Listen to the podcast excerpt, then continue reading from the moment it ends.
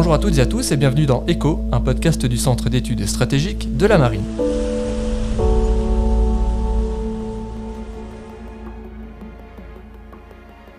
L'homme a des vues sur le futur dans la mesure où il en a sur le passé. C'est ce qu'a écrit Régis Debré, écrivain et philosophe français dans son livre D'un siècle l'autre, paru en 2020. Loin d'être anodine, cette phrase rappelle la nécessité d'anticiper les conflits futurs, mais en regardant dans le passé, une posture plutôt de va-et-vient permanente, et que détaillent d'ailleurs les commandants Laverne et Cormand dans leur livre Vaincre en mer au XXIe siècle, la tactique au cinquième âge du combat naval. Alors du coup, aujourd'hui on va s'intéresser aux tendances actuelles, notamment celles du cinquième âge du combat naval, et on peut se demander finalement quelles en seront les évolutions dans les prochaines décennies. Pour son deuxième épisode, consacré au livre, le CESM a donc une nouvelle fois le plaisir de recevoir le capitaine de vaisseau Thibault Laverne, commandant en second du porte-avions Charles de Gaulle, et je rappelle aussi que vous êtes co-auteur du livre Vaincre en mer au XXIe siècle, la tactique au cinquième âge du combat naval. Bonjour, commandant, et bienvenue dans l'écho. Bonjour, lieutenant. Alors, on va entrer dans le dur, commandant, on va commencer par parler du contexte de l'action navale. L'accélération du rythme de l'histoire ces dernières années rend l'hypothèse du combat naval euh, de nouveau plausible. Ça, c'est vos mots. Et ça, ça a un impact notamment sur la densification de l'espace aéromaritime.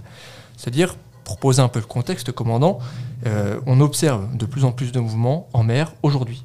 Oui, euh, les études factuelles du trafic maritime prouvent que le trafic en mer, euh, toute euh, nature confondue, a considérablement augmenté depuis les années 90, euh, en particulier dans l'océan Indien, où vous avez une hausse de plus de 300% qui a été enregistrée en deux décennies. Mais c'est la même chose, Atlantique Nord, Pacifique Nord, Méditerranée, vous avez de plus en plus de bateaux sur l'eau.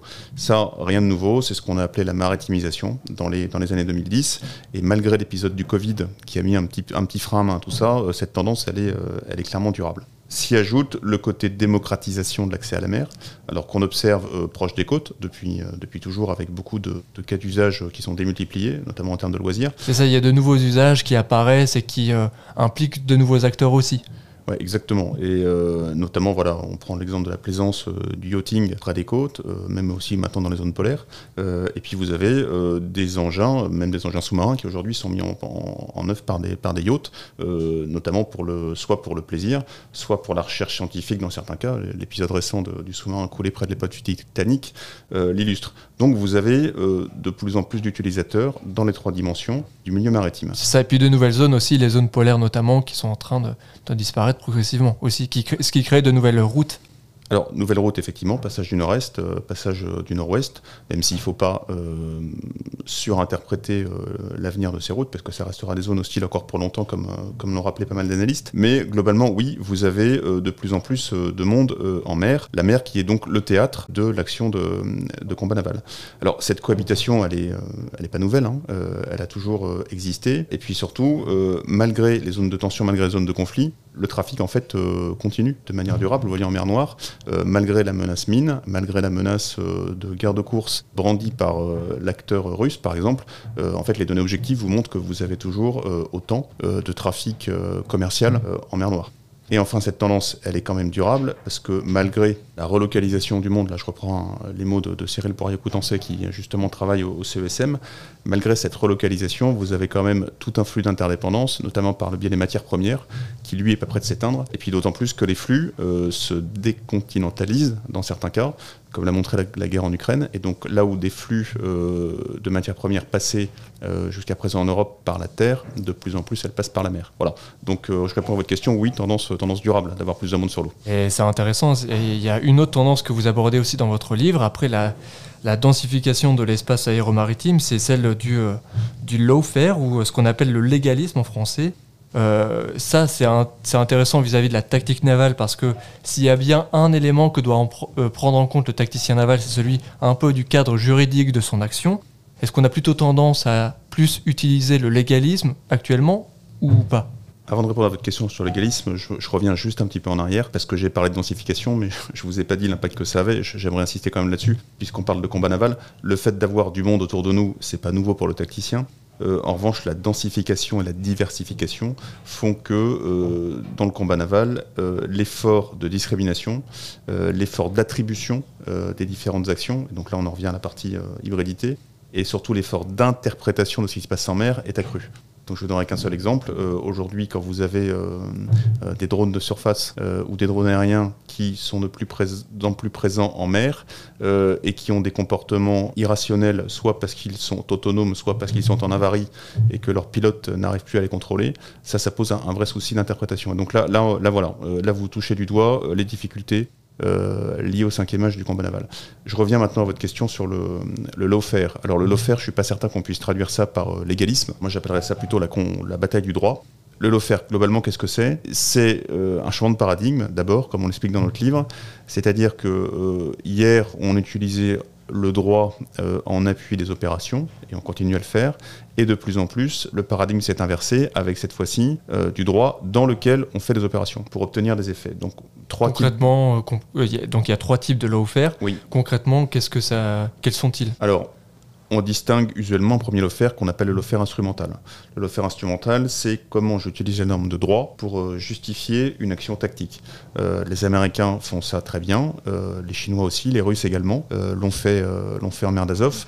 Globalement, l'idée, je pourrais prendre l'exemple américain, c'est d'aller mener une action tactique pour aller contraindre euh, un pétrolier euh, chargé euh, de pétrole qui part de l'Iran pour aller au Venezuela, s'opposer à son arrivée au Venezuela et lui faire décharger son pétrole dans un autre cargo qui ira autre part. Voilà. Donc là, vous avez le lawfare instrumental qui va permettre d'aller obtenir des résultats concrets sur le terrain grâce à une norme de droit un peu unilatéral. C'est ça, et sans utiliser la force armée, c'est aussi la, particularité aussi. Oui, néanmoins, dans l'exemple que j'ai cité, vous aviez quand même, euh, quand il a fallu transborder le, pétrole euh, du bâtiment euh, partant d'Iran vers un autre bâtiment qui repartait ensuite autre part, il y avait quand même deux destroyers américains qui étaient là pour montrer que si ça n'obtempérait pas, il y aurait des conséquences. Donc en fait, finalement, la force va toujours avec le droit.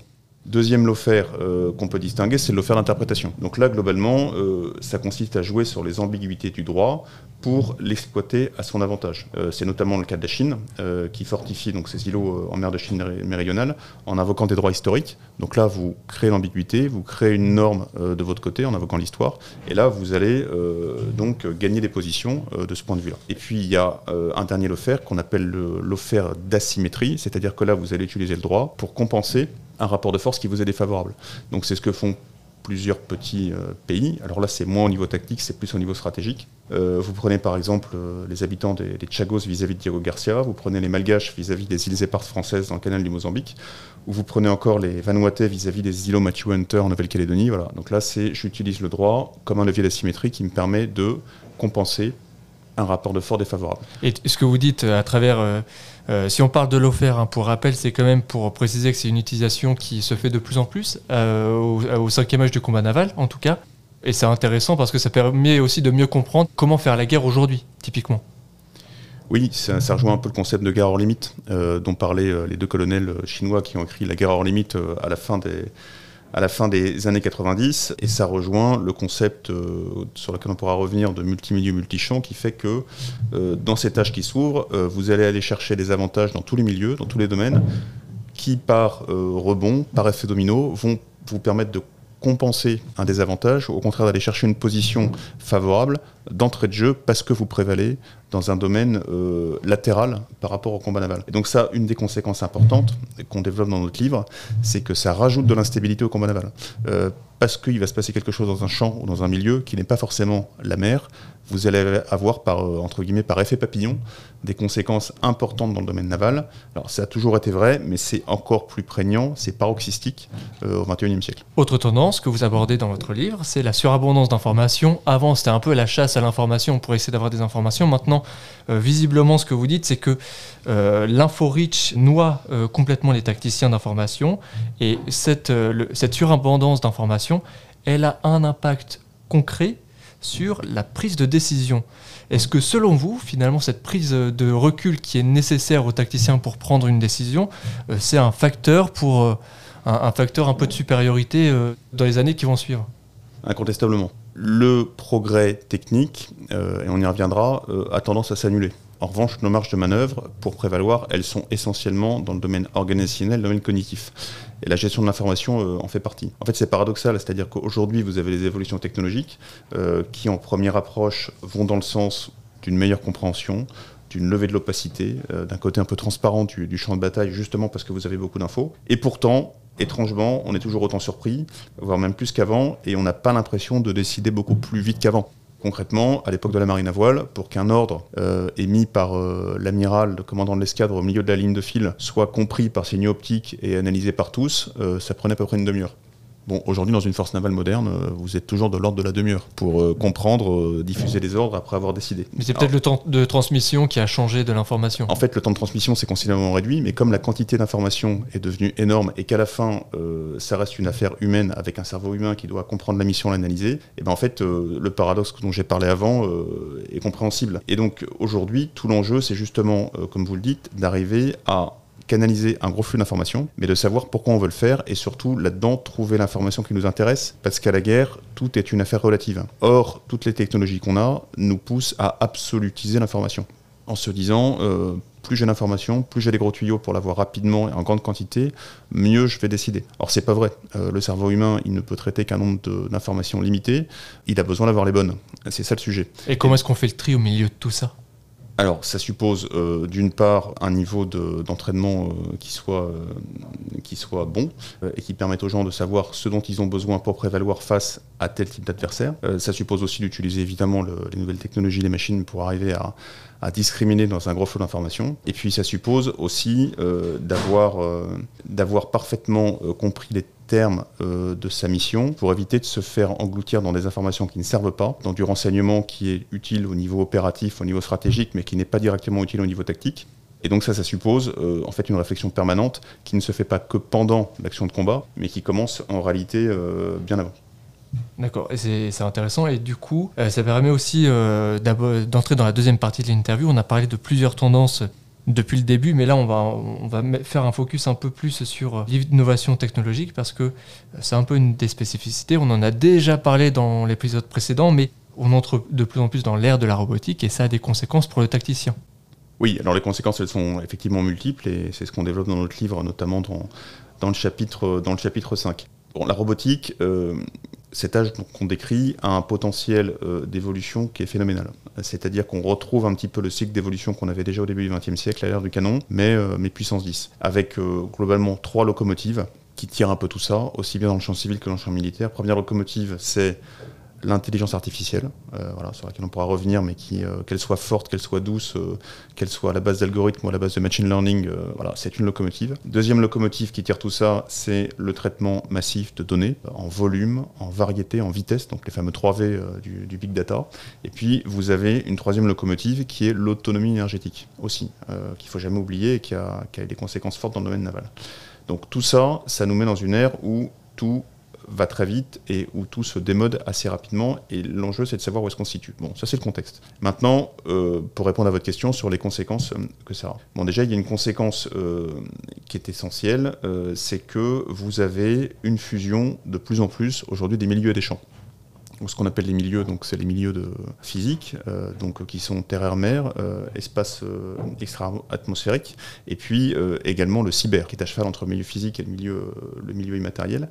Et puis après, vous avez deux milieux plutôt champs, comme on dit en France, qui sont immatériels, le champ informationnel et puis donc le champ électromagnétique. Donc tout ça, c'était des choses qui se touchaient, qui se parlaient, mais qui aujourd'hui se fusionnent de plus en plus. Et donc, euh, ce, que, ce que vous voulez dire, c'est que euh, cette ère de la robotique, elle va amener à une fusion de tous ces milieux euh, en un. Oui, en fait, elle accélère cette fusion. Très bien. Euh, elle accélère largement, et donc ça, ça a des conséquences euh, extrêmement importantes dans le, dans le domaine de la conflictualité en général, dans le domaine du combat naval en particulier, pour, euh, pour plusieurs raisons, mais notamment deux que je vais, que je vais citer aujourd'hui. La première, c'est que euh, vous avez l'effet papillon euh, qui va avoir de plus en plus d'importance, donc c'est-à-dire un petit avantage dans un milieu va vous permettre d'avoir un gros avantage dans le milieu naval. Alors, un exemple Alors, concret, un- bah, peut-être un, un exemple, euh, si vous êtes capable d'avoir une, euh, une prévalence dans le domaine informationnel, euh, bah, vous allez pouvoir instrumenter un- une action cinétique navale. Donc euh, vous prenez l'exemple euh, d'une frêne dans le canal de Syrie en 2020 euh, qui assiste au fait qu'un avion russe Ilyushin 20 se fasse descendre par des euh, F-16 turcs. Si le- les Turcs ou les Russes ont une influence informationnelle supérieure à la vôtre, peuvent faire assez vite croire que la frêne a tiré sur l'Ilushin 20, et puis dans la foulée, en fait, la frame peut se faire frapper. et là, c'est du très concret, ça se passe sur l'eau dans le monde physique, et ça vient d'un avantage informationnel. Autre exemple qu'on peut donner, c'est le fait d'avoir un avantage dans le domaine, euh, par exemple, spatial. Si vous maîtrisez euh, les signaux de positionnement, de navigation et de temps qui viennent de l'espace, euh, vous pouvez avoir un avantage en termes d'éclairage et en termes de liberté de manœuvre énorme par rapport à votre compétiteur d'en face. donc ça, ça c'est des exemples qui sont assez banals, mais qui montrent bien cet effet, cet effet papillon. Et puis le deuxième, le deuxième conséquence que ça a, c'est que le tacticien doit comprendre non plus seulement ce qui se passe sur l'eau, dans les airs ou sous l'eau, mais également ce qui se passe ailleurs. Et donc là, il y a une vraie réflexion aujourd'hui qui est menée dans les, dans, les, marines occidentales, mais également dans la marine nationale, sur euh, quel est le degré d'information euh, dont doit bénéficier le commandant tactique en mer. Quand vous avez des radars euh, qui vous permettent de voir le défilement des satellites en orbite basse, qui potentiellement se menacent pour vous, bah, ça vous fait des informations en plus. Quand vous avez des robots qui vont vous permettre d'aller voir ce qui se passe dans les grands fonds, Là aussi, vous allez travailler l'information. Et quand en plus vous avez besoin de comprendre ce qui se passe euh, dans l'infosphère, dans le cyberespace autour de vous, euh, tout ça, ça vous fait des informations en plus.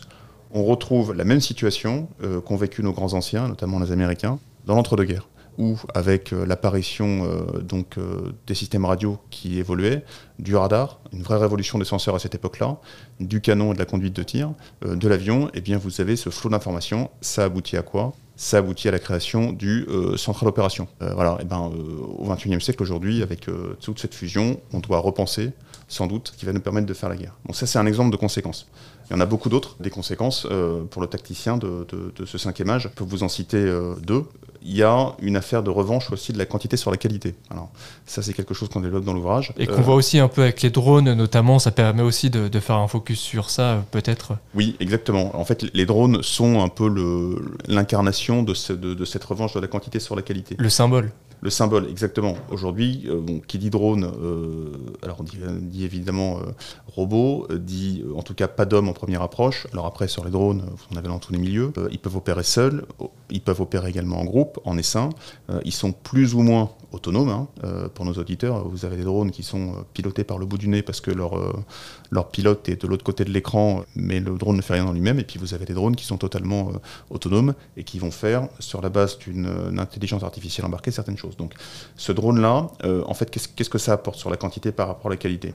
Ça apporte euh, déjà des choses qui sont moins chères. Un drone, tel qu'on le voit aujourd'hui en mer Rouge, ou tel qu'on le voit euh, donc en Ukraine ou au Karabakh, c'est des drones qui coûtent quelques dizaines de milliers de dollars. donc c'est très abordable. Ensuite, ce drone, ça va vous permettre de mettre, du, coup, de, de préserver l'humain.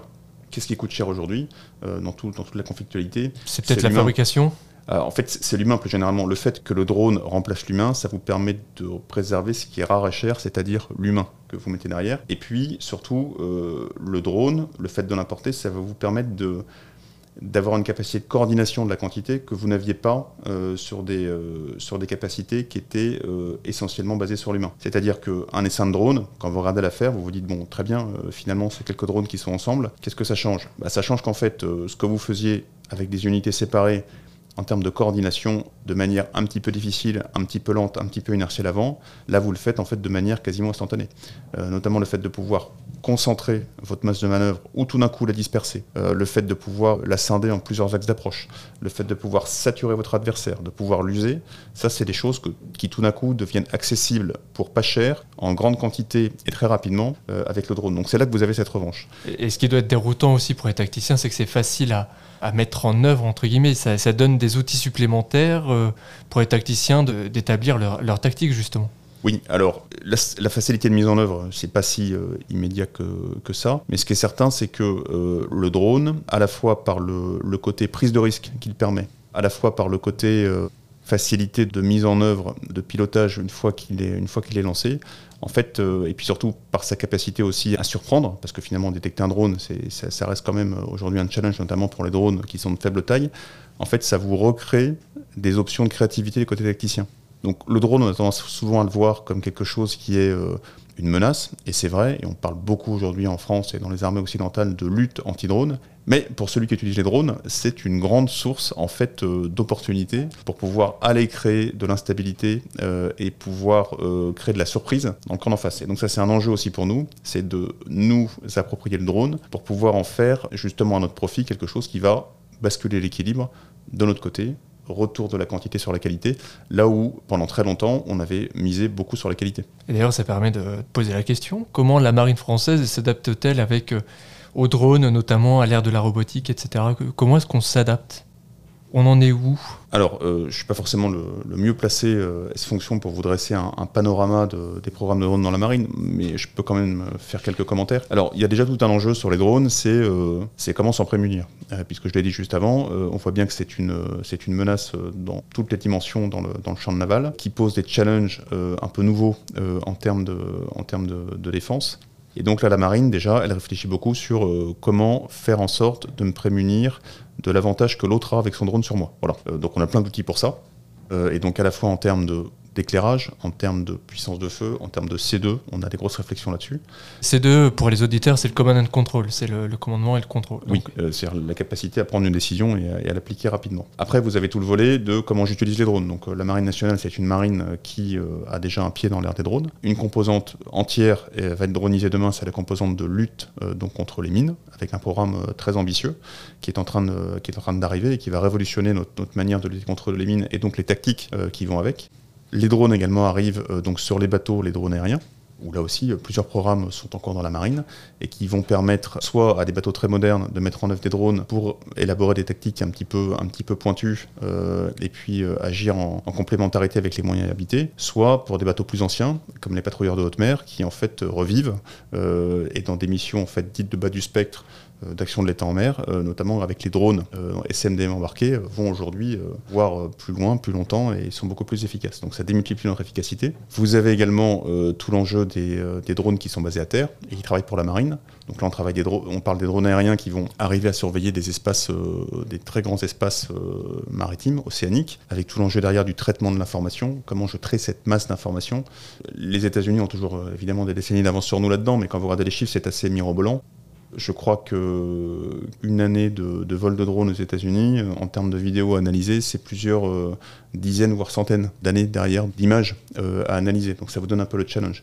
Puis vous avez un dernier domaine dans lequel la dronisation arrive, c'est le domaine sous-marin aussi. Donc là, vous avez une effervescence un peu partout, dans toutes les marines occidentales. Et là aussi, ça pose des challenges, alors capacitaires, mais surtout tactiques pour nous.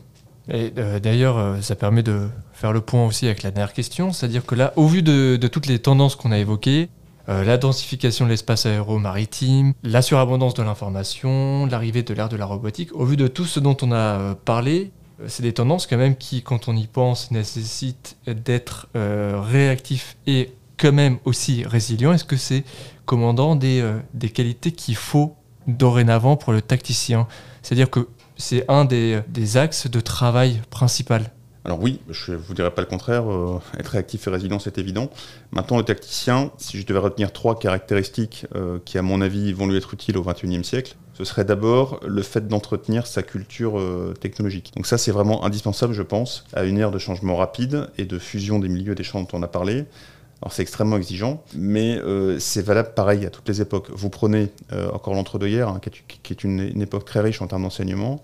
Euh, l'avion apparaît, le sous-marin apparaît, et vous avez toute une génération de chefs qui à ce moment-là a besoin de s'approprier tout ça. Bah, dans l'US Navy, avant de donner un commandant de porte-avions à, un commandant, qu'est-ce qu'on fait? On le met dans un avion, on le fait décoller, on le fait apponter pour lui donner à voir. Pareil, vous prenez les chefs de cette époque-là, aux États-Unis, c'est souvent des chefs qui ont commandé des bateaux, qui ont volé sur des avions, qui ont également été pachas de sous-marins. voyez, donc ils ont, ils ont cette culture-là. Il faut créer l'expérience pour ensuite mieux assimiler. Euh, oui, et donc au XXIe siècle, globalement, mon, point c'est de dire quoi? C'est la même chose. Et donc aujourd'hui, aujourd'hui, c'est plus le sous-marin, l'avion et le bateau. Euh, aujourd'hui, c'est euh, le cyberespace, c'est l'espace exo-atmosphérique, c'est la donnée, voilà tout ça. Donc concrètement, je pense qu'un chef de carnaval au XXIe siècle, il doit avoir par exemple une très bonne connaissance de l'architecture data euh, de sa flotte. Et, aussi, euh, il doit savoir utiliser potentiellement les intelligences artificielles. En tout cas, avoir. En tout cas, il doit, euh, il doit les comprendre.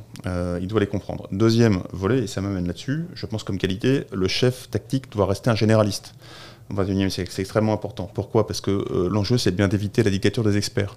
Aujourd'hui, vous voyez bien, dans les états-majors, euh, dès qu'une nouvelle capacité arrive, c'est nécessaire, on va mettre de l'expertise. C'est indispensable pour pouvoir décider, mais le chef euh, ne doit pas être à la merci des experts. Il doit pouvoir se faire son idée, décider par lui-même, Encore faut-il justement qu'il ait cette capacité à agréger beaucoup de beaucoup d'expertise. Et donc pour ça, qu'est-ce qu'il faut être? Un généraliste Et puis dernier point, et je terminerai par là parce que je pense que c'est la qualité du chef au XXIe siècle, c'est la créativité. Euh, c'est-à-dire que là, on vous dit que tout est verrouillé, que le champ de bataille est transparent, que vous ne ferez pas un mouvement sans être vu, euh, c'est totalement faux.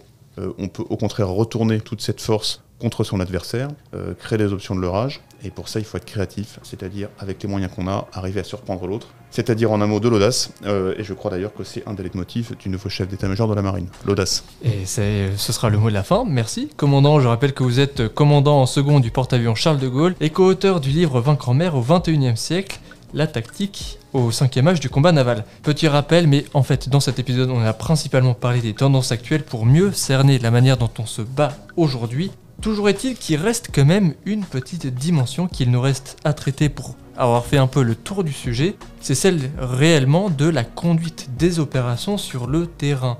Comment s'organise l'action en mer, quels en sont les facteurs déterminants et surtout quel rôle joue le leadership dans tout ça? Eh bien pour avoir les réponses à toutes ces questions, je vous donne rendez-vous euh, jeudi dans deux semaines pour un nouvel épisode d'Echo, un podcast du Centre d'études stratégiques de la Marine.